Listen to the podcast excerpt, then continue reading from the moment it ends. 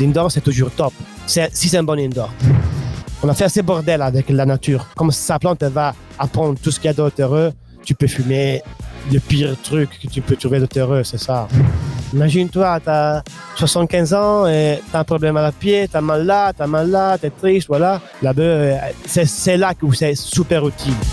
Parlons Cana, le podcast des acteurs du cannabis légal vous donne rendez-vous bientôt avec un nouvel invité.